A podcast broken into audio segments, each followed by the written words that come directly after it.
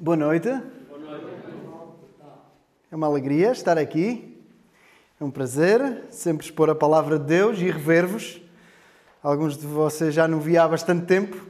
Estas coisas destes novos tempos eh, acabam por trazer alguma distância e acabam também por trazer outro gozo e outro, outro prazer também ao contacto que voltamos, que voltamos eh, a ter. Então, obrigado pela, pela oportunidade e pelo, pelo privilégio.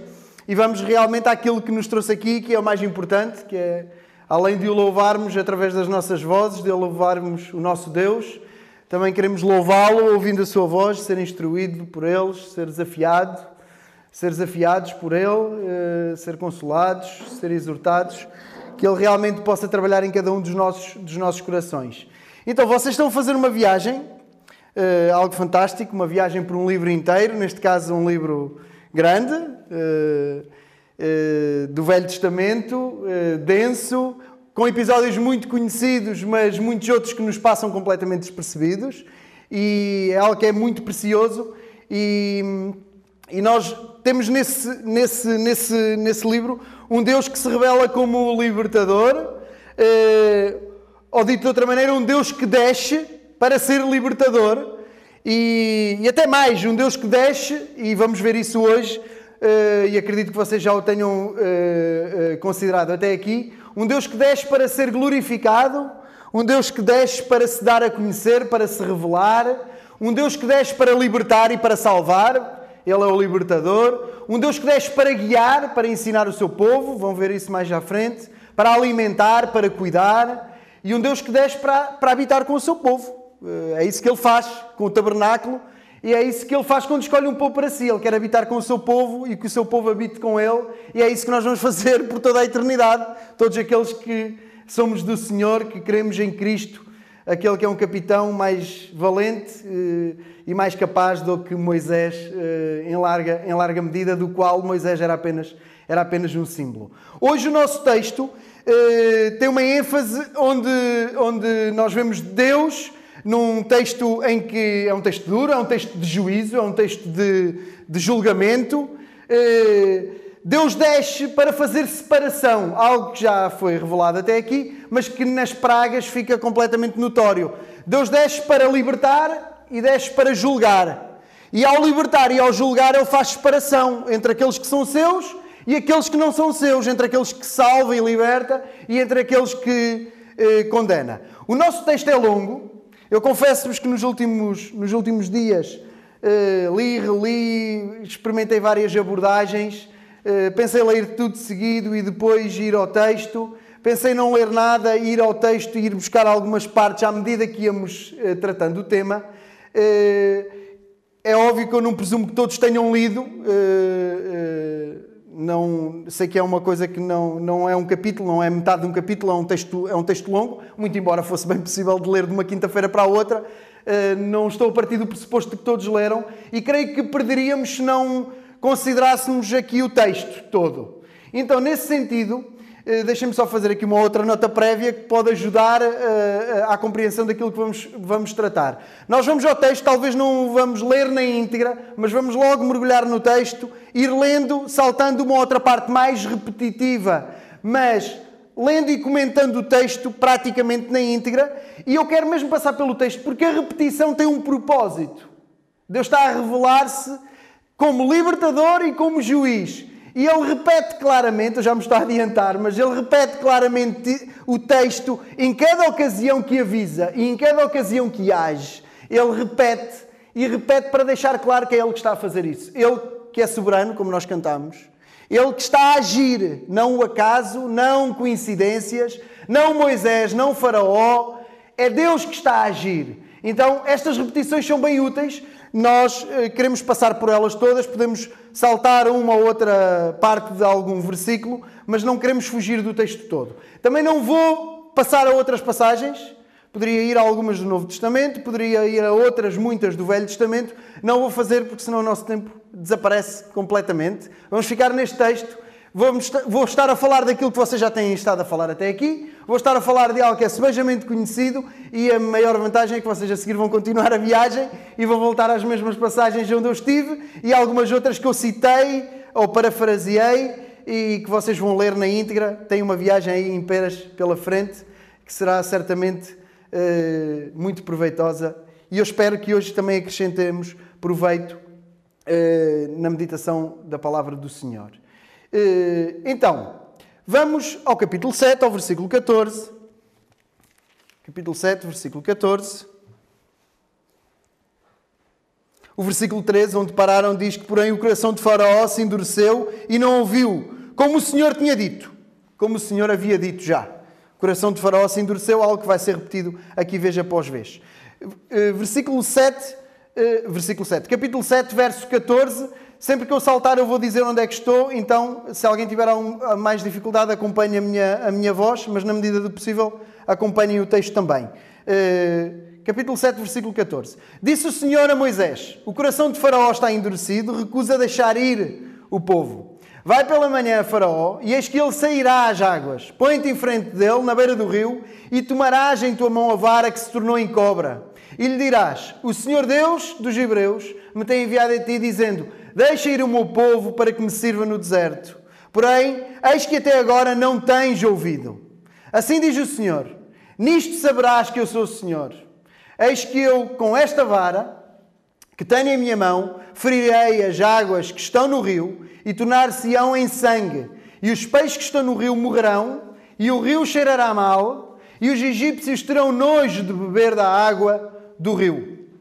Disse mais o Senhor a Moisés: Diz Arão: Toma a tua vara, estenda a tua mão sobre as águas do Egito, sobre as suas correntes, sobre os seus rios, sobre os seus tanques e sobre todo o ajuntamento das águas, para que se tornem em sangue e haja sangue em toda a terra do Egito, assim nos vasos de madeira como nos de pedra. E Moisés e Arão fizeram assim como o Senhor tinha mandado, e Arão levantou a sua vara e feriu as águas que estavam no rio, diante dos olhos de Faraó, na presença de Faraó, diante dele, e diante dos seus servos, diante do povo, diante daqueles que acompanhavam Faraó. E todas as águas do rio se tornaram em sangue. E os peixes que estavam no rio morreram, e o rio cheirou mal, e os egípcios não podiam beber a água do rio, e houve sangue por toda a terra do Egito. Porém, os magos, ou seja, as pessoas sábios da altura, que a sabedoria incluía uma série de coisas, como vimos aqui quando estivemos juntos também a falar sobre Daniel, que os magos, os sábios, eh, as, as, autoridades espirituais e, e, e da ciência no Egito, continua o 22, porém os magos do Egito também fizeram o mesmo com os seus encantamentos, de modo que o coração de Faraó se endureceu e não ouviu, e não os ouviu, como o Senhor tinha dito. Os sábios, os magos de Faraó, fizeram a mesma coisa, também transformaram águas em sangue. E por causa disso, Faraó endureceu ainda mais o seu coração e não ouviu Arão e Moisés, como o Senhor já tinha dito. Versículo 23. E virou-se Faraó e foi para a sua casa e nem ainda nisto pôs o seu coração. Nem o seu coração se afligiu, não ficou uh, perturbado. Verso 24: E todos os egípcios cavaram poços junto ao rio para beberem água, porquanto não podiam beber da água do rio. E assim se cumpriram sete dias depois que o Senhor ferira o rio. Cavaram poços novos para poder ter água nova, porque tudo o que era água se transformou em sangue. Verso 8. Passaram sete dias, depois disse o Senhor a Moisés: Vai a Faraó e diz: Assim diz o Senhor: Deixa o meu povo ir para que me sirva. E se recusares deixá-lo ir, eis que ferirei com rãs todos os teus termos. E o rio criará rãs que subirão e virão à tua casa, ao teu dormitório e sobre a tua cama, e às casas dos teus servos, e sobre o teu povo, e aos teus fornos e às tuas amassadeiras. Estarão em todo lugar, até onde cozinhas, até no, até no teu pão, onde tu preparas os teus alimentos. Verso 4: E as rãs subirão sobre ti, e sobre o teu povo, e sobre todos os teus servos. Disse mais o Senhor a Moisés: Diz Arão: Estenda a tua mão com a tua vara sobre as correntes, e sobre os rios, e sobre os tanques, e faz subir rãs sobre a terra do Egito. Arão fez isso, e subiram rãs sobre toda a terra do Egito. Toda, o texto diz toda, a terra do Egito. 7. Então os magos fizeram o mesmo com os seus encantamentos, e fizeram subir rãs sobre toda sobre a terra, desculpem, sobre a terra do Egito.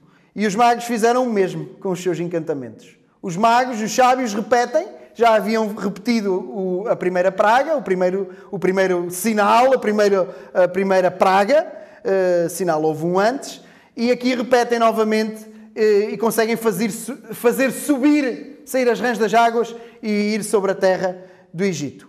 Faraó chamou Moisés e Arão e disse: Rogai ao Senhor que tire as rãs de mim e do meu povo, e depois irei, e depois deixei, deixarei ir o povo para que sacrifiquem ao Senhor. É interessante que os magos conseguiram fazer as rãs sair dos rios, mas depois, quando foi para resolver o problema, eh, não havia poder suficiente. Tiveram que chamar. Moisés toma a iniciativa, Moisés, Faraó toma a iniciativa de chamar Moisés e Arão para que ore ao Senhor e tire de lá as rãs, porque elas eram em abundância e não havia maneira de saírem dali. E é a primeira vez que ele promete, que ele diz: então, depois disso acontecer, depois disso acontecer, eu deixarei ir o povo para que sacrifiquem ao Senhor. Termina assim o versículo 8.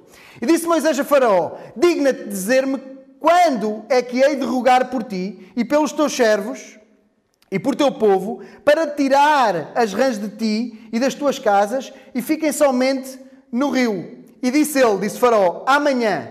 E Moisés disse: Seja conforme a tua palavra, para que saibas que ninguém há como o Senhor nosso Deus. O que Moisés faz é: diz-me quando é que queres que as rãs saiam. Para que tu saibas que elas vão sair no tempo que tu disseres, tu é que dizes quando é que é.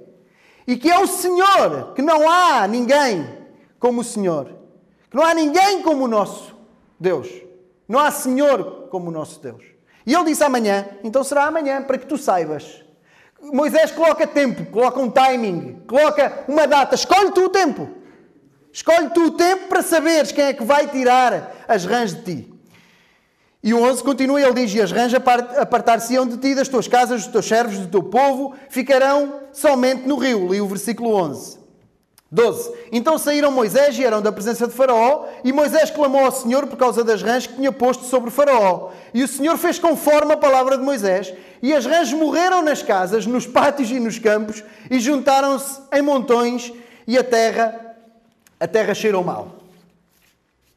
E vendo depois Faraó que havia descanso, estou a ler o versículo 15, endureceu o seu coração e não os ouviu como o Senhor tinha dito. Foram-se as rãs, passou o mau cheiro, acabou o problema, por outras palavras, e ele, tendo descanso, passou a tribulação, passou o problema, endureceu o seu coração novamente. 16. Deus traz outra praga. Depois do sangue, depois das rãs, agora os piolhos. Versículo 16. Disse mais o Senhor a Moisés: Diz Arão, estenda a tua vara e fere o pó da terra, para que se tornem piolhos por toda a terra do Egito.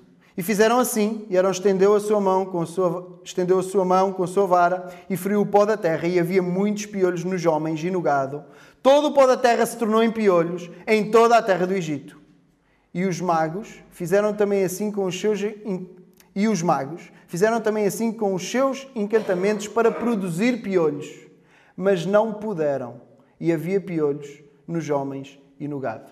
O que é que os magos fizeram? Do pó Tentaram fazer o mesmo com os seus encantamentos. Mas diz o texto, mas não puderam. Queria fazer desde já aqui um parênteses, porque eles conseguiram transformar águas em sangue, conseguiram fazer ranchos sair das águas, mas quando chega ao ponto de criar do pó, quando não é transformar, quando não é eh, fazer algo mover-se, quando é criar do nada, criar do pó, gerar vida, só o Criador o pode fazer ao seu poder não o poder maligno. E o versículo 19 diz que os próprios magos, verso 19, então disseram os magos a Faraó: Isto é dedo de Deus.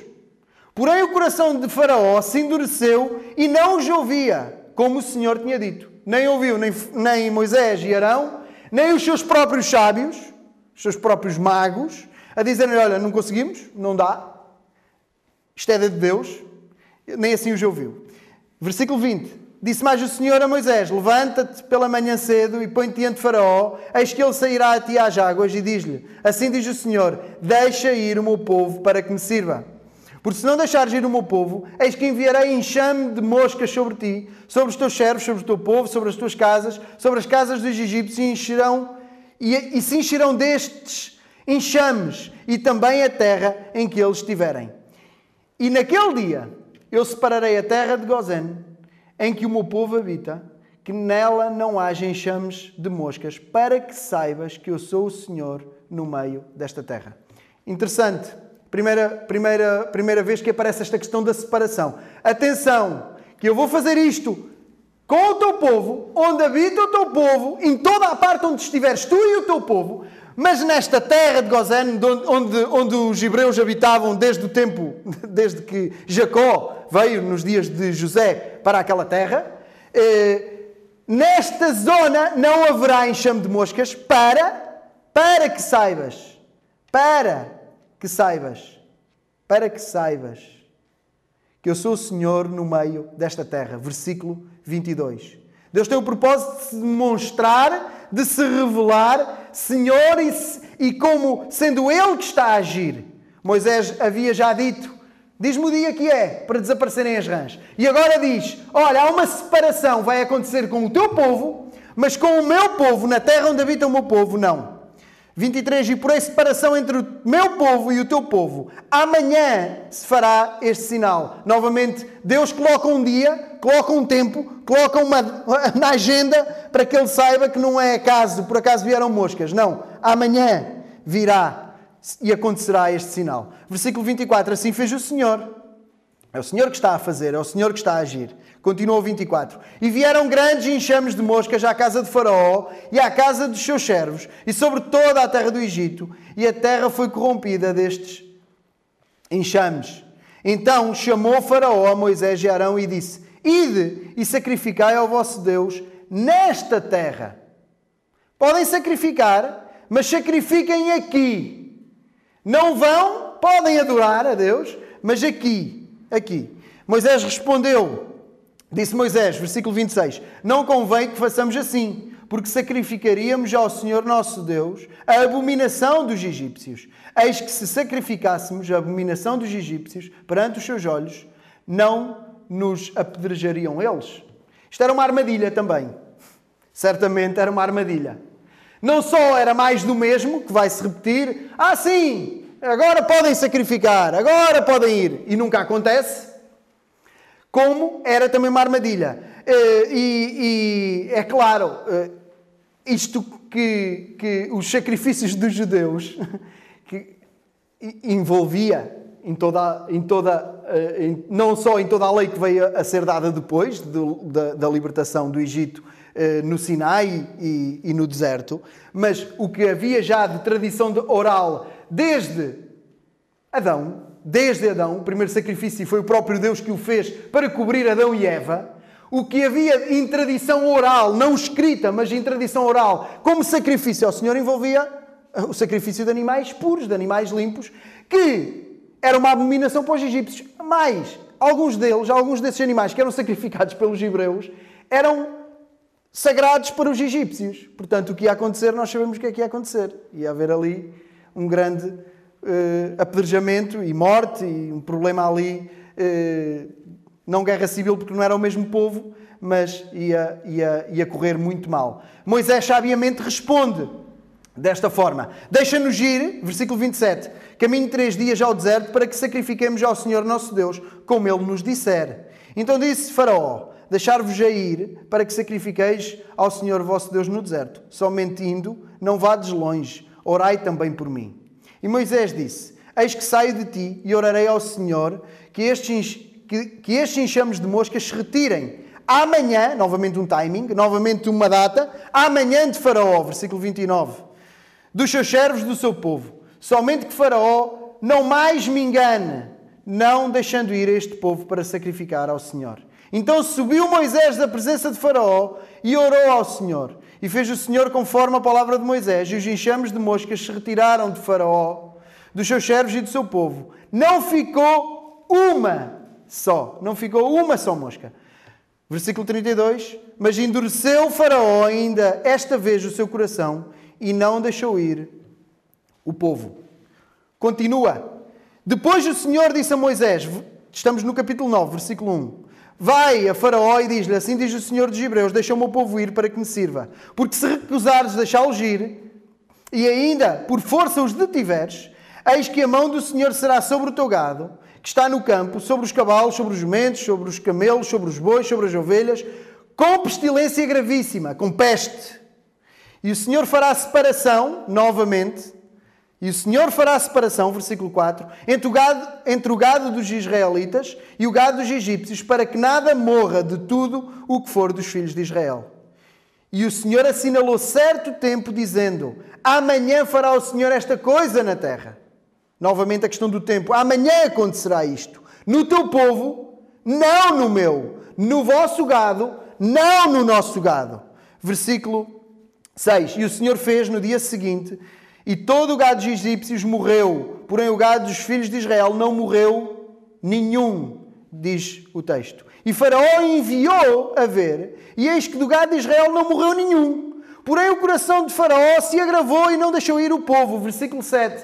O coração, em vez de eh, dizer pequei, não, estou errado, podem ir, não, endureceu-se ainda mais e não deixou ir o povo. Versículo 8. Então disse o Senhor a Moisés e Arão: Tomai das vossas mãos, tomai vossas mãos cheias de cinza de forno, e Moisés a espalhe no céu diante dos olhos de Faraó, e tornar-se-á em pó miúdo sobre toda a terra do Egito, e se tornará em sarna, que rebenta em úlceras nos homens e no gado por toda a terra do Egito. Então, além da peste nos animais, o que Deus diz é: peguem pó, peguem cinza, eh, lança sobre eh, eh, Faraó, diante dos olhos de Faraó, na presença de Faraó, e haverá úlceras, sarna que se tornará em úlceras, não só no gado, mas também nos homens, agora, diz o versículo, diz o versículo 9. E eles tomaram a cinza, diz o versículo 10, puseram-se diante de Faraó, e Moisés espalhou para o céu, e tornou-se em sarna, e rebentavam em úlceras nos homens e no gado. De maneira que os magos não podiam parar diante de Moisés por causa da sarna, porque havia sarna nos magos e em todos os egípcios. Os, os magos já não podiam estar na presença de Faraó, estavam eh, a coçar-se, a coçar-se não só, e com dores eh, horríveis. Eh, não podiam estar de maneira nenhuma já na presença de Faraó. Estava nos magos e estava em todos os egípcios, diz o final do versículo 11. Versículo 12. Porém o Senhor endureceu Porém, o Senhor endureceu. Permitam-me este parênteses novamente. Há versículos em que diz: Faraó endureceu mais. Faraó endureceu. Faraó endureceu. Aqui aparece a expressão que também aparece noutros versículos e noutras, noutras ocasiões. Porém, o Senhor endureceu o coração de Faraó e não os ouviu, como o Senhor tinha dito a Moisés.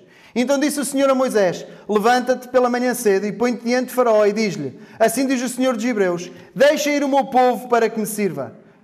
Porque esta vez enviarei todas as minhas pragas sobre o teu coração e sobre os teus servos e todo sobre o teu povo, para que saibas que não há outro como eu em toda a terra. Aqui Deus diz não só no Egito, mas diz em toda a terra para que saibas que não há Deus como eu, que não há outro, que não há outro, para que saibas, fique claro que não há outro, não só no Egito, mas em toda, em toda a terra. 15, versículo 15. Porque agora tenho estendido a minha mão para te ferir a ti e ao teu povo com pestilência e para que sejas destruído da terra.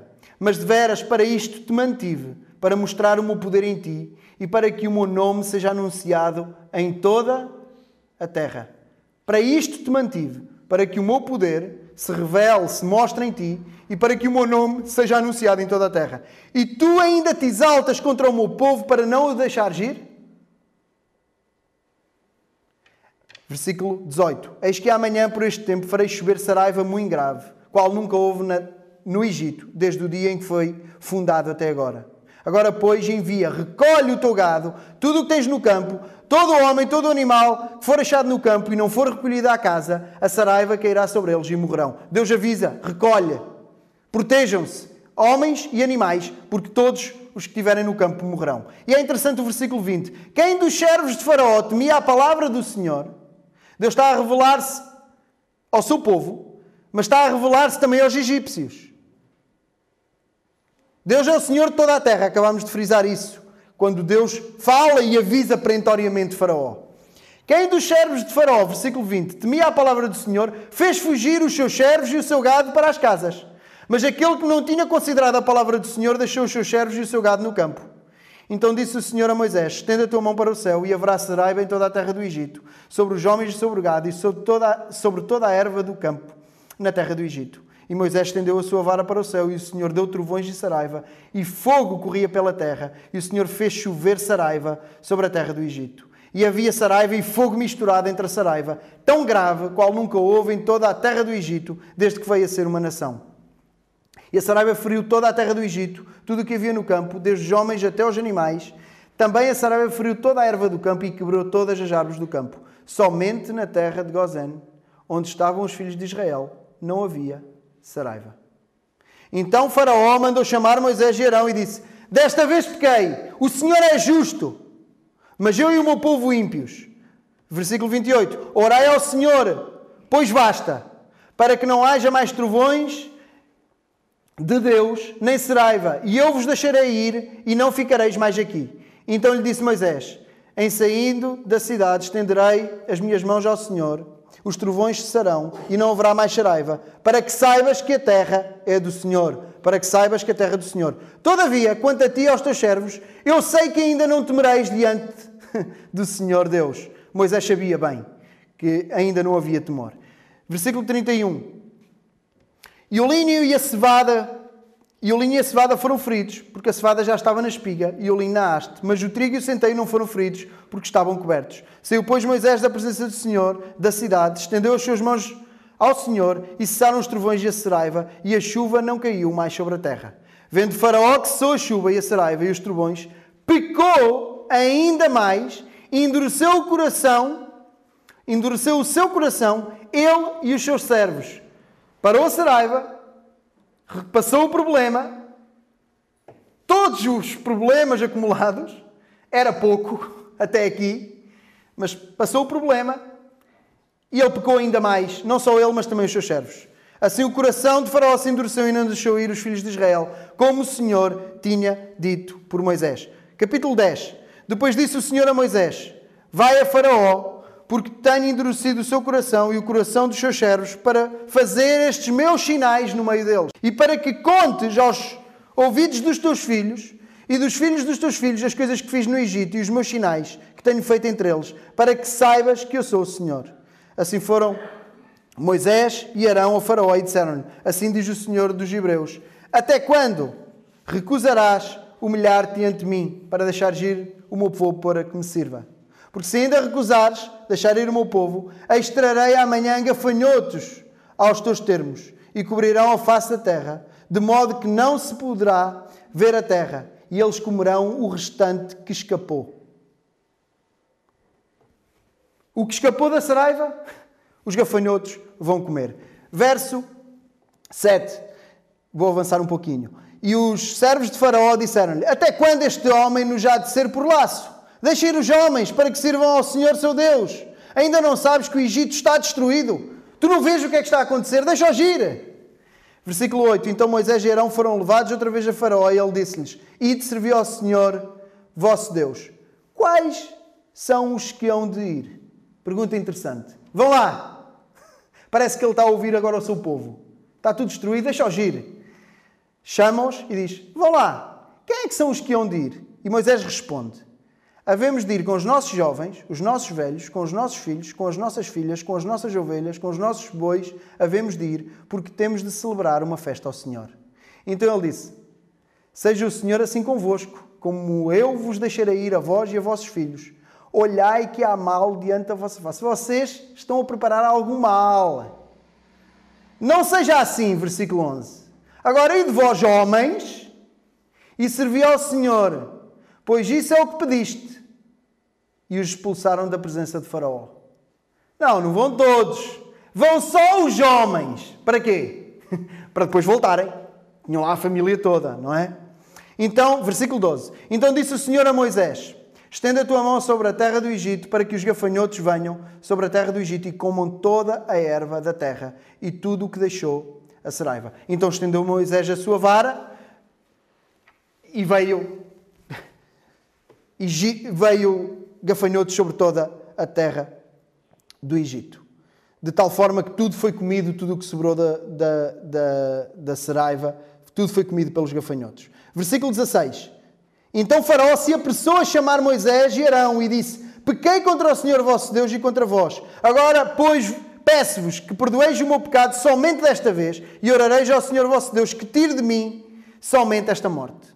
Saiu da presença de Faraó e orou ao Senhor.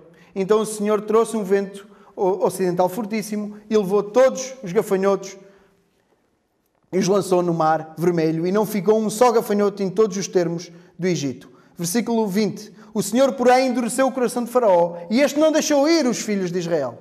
Então disse o Senhor a Moisés: Estenda a tua mão ao céu e virão trevas.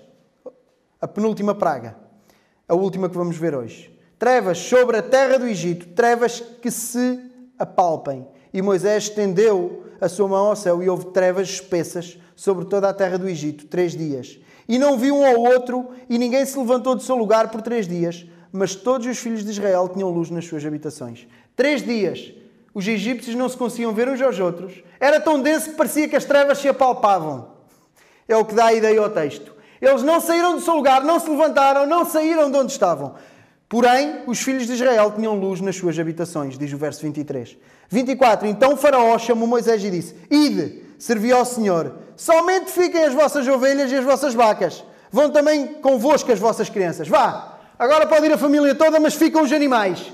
Para quê? Para vocês poderem voltar. Era essa a lógica. Verso 25. Moisés, porém, disse: Tu também darás em nossas mãos sacrifícios e holocaustos que ofereçamos ao Senhor nosso Deus. E também o nosso gado há de ir connosco.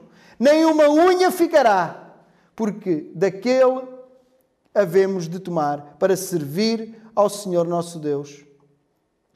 Porque não sabemos com que havemos de servir até que cheguemos lá. O Senhor, porém, endureceu o coração de Faraó e este não os deixou ir. E disse-lhe Faraó, disse Faraó: Vai-te de mim, guarda-te que não mais vejas o meu rosto, porque no dia em que me vires o rosto, morrerás. Disse Moisés: Bem disseste, nunca mais verei o teu rosto. Nunca mais se encontram. A última praga será tratado na próxima semana. Nunca mais se viram. Não aceita a negociação, Faraó, e com o coração endurecido, ameaça: Vai-te embora, porque no próximo dia que eu te vir, tu morres. Por outras palavras, é isto que Faraó, é isto que, que, que Faraó está a dizer uh, a Moisés. E Moisés diz: uh, Diz por Deus, tens razão, nunca mais verás o meu rosto. A leitura ocupou quase o tempo todo. Mas creio que ao repetirmos, e eu também não saltei tanto quanto disse que ia saltar, essa é que é a realidade. Mas creio que seja, seja proveitoso para aquilo que vamos falar, e aquilo que vamos falar é tão claro do texto e é tão uh, uh, óbvio que dá para colocar em frases grandes de outdoor nas cidades, eh, com frases, uh, garra letras garrafais e frases que, que, que deem para, para ver, para ver ao longe. Deus revela-se, Deus veio revelar-se, Deus desce para se dar a conhecer. E Deus está a dar-se a conhecer com um propósito. É interessante um dos versículos que nós, que nós, que nós lemos e que eu quero uh, uh, repetir, uh, parafraseando, está no capítulo 10, no versículo 2, que Deus diz a Moisés: Isto está a acontecer para vocês contarem aos vossos filhos e aos vossos netos. E até eu vou mais longe, isso já não está no texto, mas para nós contarmos hoje aqui na Gafanha. Isto que está a acontecer com o Faraó é para tu, para sempre, passares de geração em geração. Vocês vão contar aos vossos filhos e aos vossos netos. E nós contamos hoje e virá uma geração após a, após a minha, se entretanto Cristo não arrebatar a sua igreja, virá uma geração após a minha e se calhar até após a geração dos meus filhos que contará estas mesmas maravilhas que Deus opera pelo seu povo será contado sobre as grandezas de Deus. Isto acontece para que tu possas trazer aos ouvidos dos teus filhos. É interessante Deus está a revelar-se com um propósito. E Deus revela-se de três formas. Mais, mas três formas centrais. Há, há, há três atributos que saem daqui de forma eh, categórica, de forma clara e, e absoluta. Em primeiro lugar, Deus revela-se aqui de forma clara como um libertador, como salvador. Ele tem amor ao seu povo. Ele tem misericórdia, tem ouvido o que está a acontecer. Ele está atento. Ele sabe como é que o povo dele vive. Ele sente a sua miséria. Ele tem amor pelo seu povo. Ele é fiel às promessas feitas a Abraão, Isaac e Jacó. Aquilo que José profetizou, que os seus ossos seriam levados dali quando Deus libertasse o seu povo, está-se a cumprir. Chegou o tempo. Ele é Salvador. Deus é amoroso, ama o seu povo, cuidará sempre do seu povo, jamais deixará de cumprir uma, uma, uma promessa. E ele honra as suas promessas, ama o seu povo e ele está ali a salvar o povo que escolheu. Ele vem para libertar. Vem por causa do amor que tem ao seu povo. E este atributo, muito embora não diga aqui, no texto até que nós lemos, não diz que Deus ama o seu povo e veio livrá-lo, noutras partes do texto dirá isto de outras formas, mas fica claro, fica claro, quando o que acontece acontece aos egípcios e não acontece aos hebreus. Fica claro. Por outro lado, por outro lado, se Deus se revela aqui de forma clara como libertador, estamos a, a ver o, o, o, um episódio em que Deus, com as suas pragas, prepara o caminho para o seu povo ser libertado. Então, Deus está a libertar o seu povo. Este, este episódio que lemos, este denso episódio, é o episódio da libertação do seu povo. Ainda não estão a marchar, mas estão a preparar-se para isso. Faz parte da sua libertação. Por outro lado, isso envolve julgamento sobre o povo opressor. Deus vem não só com misericórdia e amor para com o seu povo, não vem só como libertador e como salvador, não vem só como aquele que ama e liberta, como aquele que ama e que salva, mas vem, e isso ainda fica mais claro neste texto, é mais literal, ele vem como um juiz. Ele vem como Deus irado, juiz e vingador do seu povo. Israel veio trazer bênção ao Egito. Concordam? Poupá-los, desbanjar tudo o que as vacas gordas trouxeram, mas pela sabedoria de um hebreu, pouparam, não esbanjaram e depois conquistaram toda a terra à volta. E com a ida de Israel para lá, eles saíram abençoados. Como é que eles retribuíram? Assim que morreu o faraó que conhecia, assim que morreu o faraó que conhecia o histórico, conhecia José, conhecia o passado, o que é que fizeram? Fizeram de Israel escravos. Foi assim que pagaram o bem com mal. Foi assim que eles fizeram. E diz-nos o capítulo 3, o versículo 7, quando Deus fala com, quando Deus fala com, com Moisés para o chamar, diz: Tenho visto atentamente a aflição do meu povo que está no Egito. Tenho ouvido o seu clamor por causa dos seus exactores, porque conheci as suas dores. Portanto, desci para livrá-los. Há um Deus que está a salvar, há um Deus que está a livrar, há um Deus que está em amor a tratar da salvação do seu povo. E esse Deus sabe o que é que está a acontecer e vem em juízo. Ele vem para liberar e para vingar o seu povo. O que é que ele encontra? Encontra um faraó ímpio que peca mais e mais, que escraviza, escraviza o seu povo e que, diante de sinais e sinais e sinais, e sinais claros e sinais que vêm com introdução e conclusão, para que saibas, para que saibas, para que vejas, ele endurece ainda mais e mais o seu, o seu coração. O que é que acontece naquele tempo? Naquele tempo não podem nascer filhos homens, que são mortos. Naquele tempo não, há muitas décadas. Desde que Moisés nasceu. Já quando Moisés nasceu, era assim. É assim que eles pagam. Quando chega lá Moisés e fala da libertação, fala do, do povo se deslocar para adorar Deus, como é que Faraó reage? Hum, eles andam a pensar muito, estão com muito tempo livre. Agora trabalham mais. Foi assim que ele agiu. Deus está a julgar aquela nação. Este é um texto sobre juízo. Este é um texto sobre juízo. Então, Deus está a revelar-se como libertador e como juiz. Como aquele que ama e tem misericórdia, mas também como aquele que é justo e que é irado, que julga com justiça. E tanto uma coisa como outra não podem ser diminuídas. Porque fica para toda a história de Israel que Deus é o Deus grande, com poder e com amor libertou o seu povo, e fica para a história que Deus é o Deus grande, como um forte, julgou e condenou o Egito fica para consolo do povo, que tem um Deus que deve celebrar Páscoa após Páscoa, por causa de tão grande libertação, de tão grande amor, E fica o aviso para os inimigos de que com o Deus de Israel não se brinca porque Ele é o Deus de toda a terra. Esse é o terceiro atributo que sai em todo este episódio, não só neste texto, mas nos que viram antes e nos que vão ver depois. O Senhor é o Senhor de toda a terra. Ele é o soberano. Ele diz mesmo isso no capítulo 9, versículo 14. Para isso mesmo eu tenho aqui. Para que o meu poder em ti se revele e se manifeste e seja anunciado em toda a terra. É isso que diz no capítulo 9, versículo 14.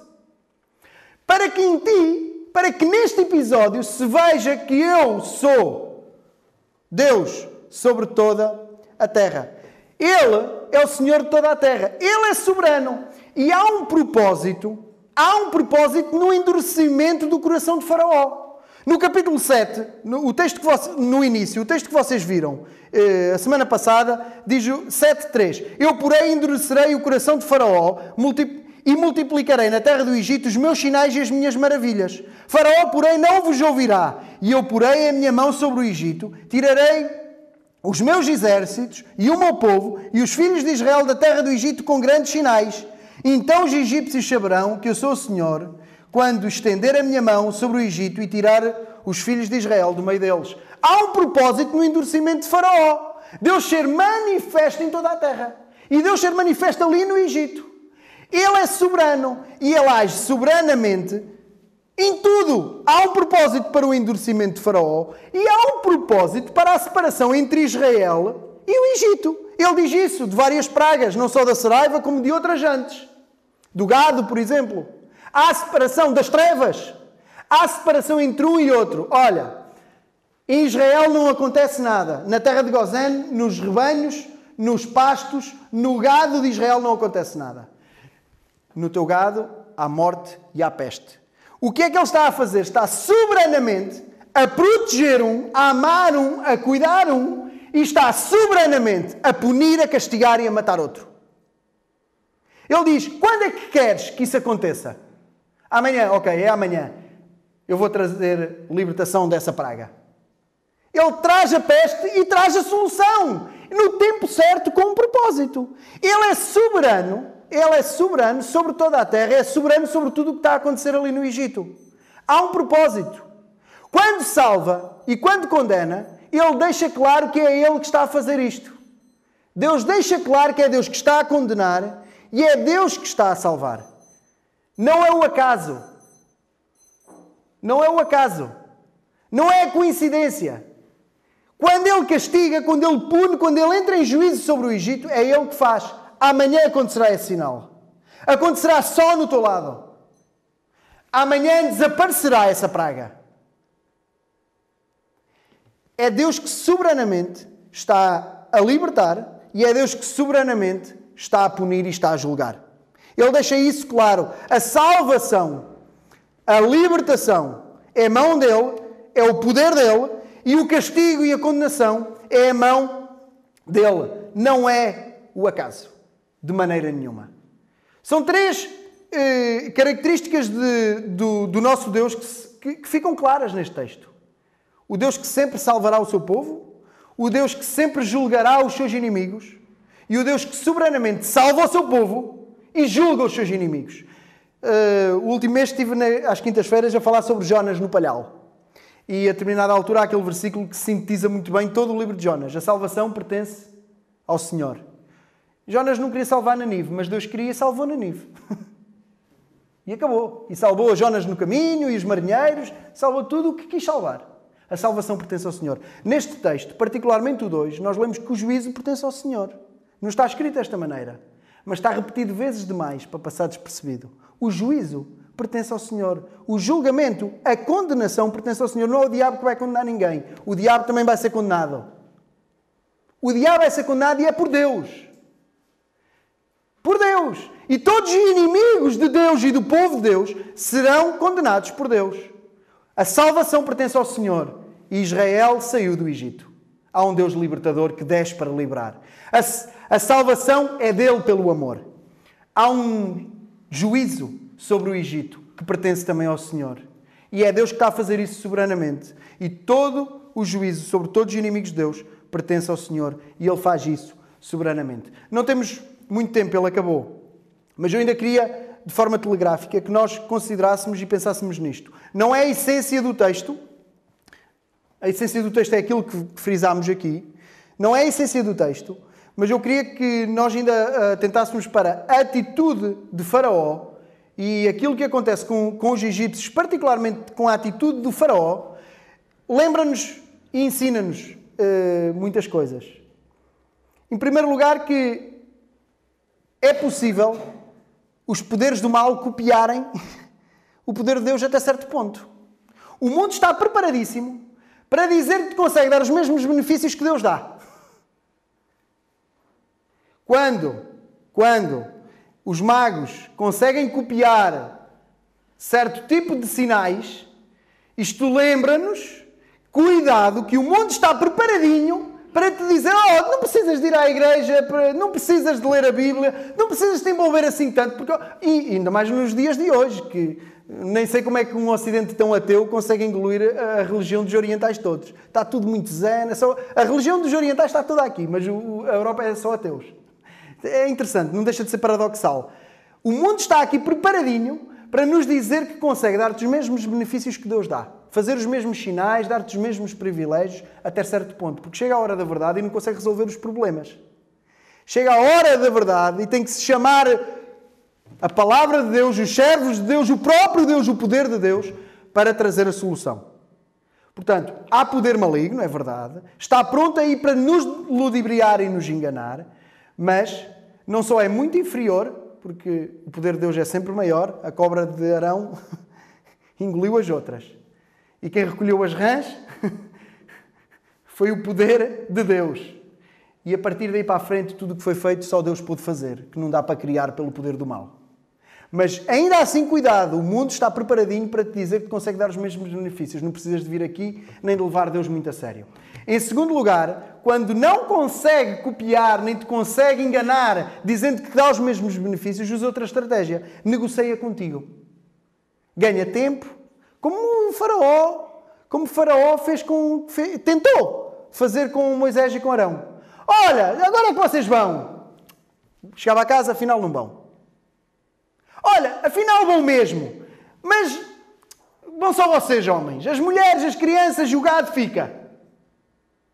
O mundo está preparado para te dizer que tu podes eh, negociar as coisas a meias. Fica metade, outra metade não fica, baixa em parte, serves a Deus a metade. Não é a essência do texto, mas não deixa de ser eh, algo que nós devemos assinalar aqui. Porque a resposta de Moisés é clara: vamos todos. Vamos todos. Vamos todos. Vai a família toda. Não vamos só nós, homens. Vai a casa toda, vai a família toda louvar a Deus. Vai a família toda. Não vamos só nós e a família fica para trás. Vai a família toda. O mundo está preparadinho e o inimigo está preparado para quando não te consegue enganar dizendo que dá os mesmos benefícios, vir negociar contigo e dizer que tu podes estar com um pé no mundo e outro com um pé na igreja. E dizer que tu podes fazer as coisas uh,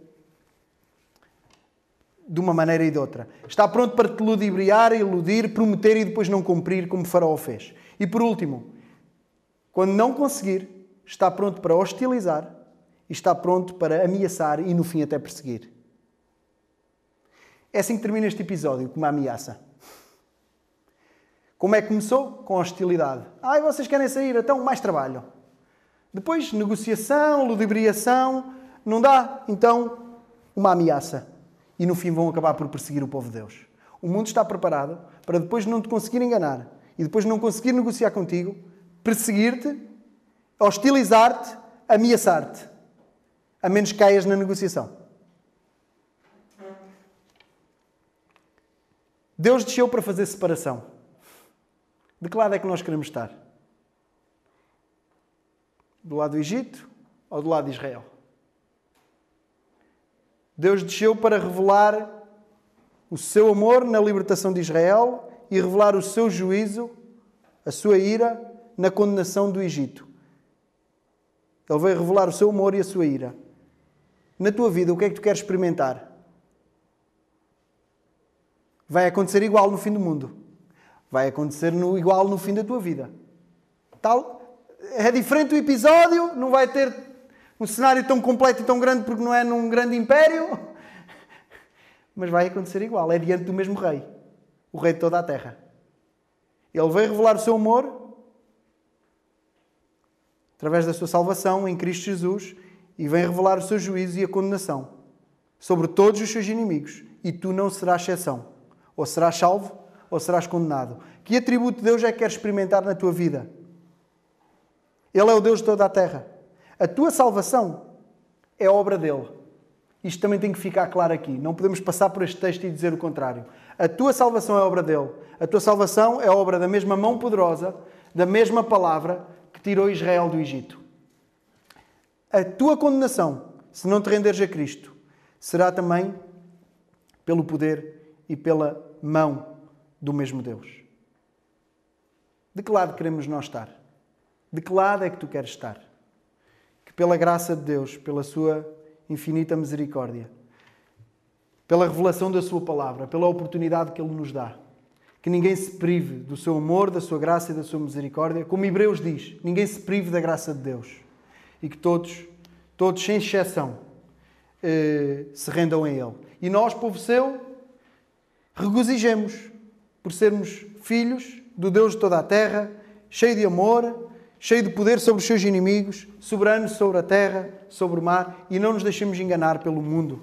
Antes, estejamos prontos para ir de forma completa, adorando sempre o nosso Deus. Desculpem o avançar do tempo. Que Deus vos abençoe e continua a cuidar de vocês aqui. É o meu desejo, a minha oração. E vos abençoe também nesta caminhada por êxito.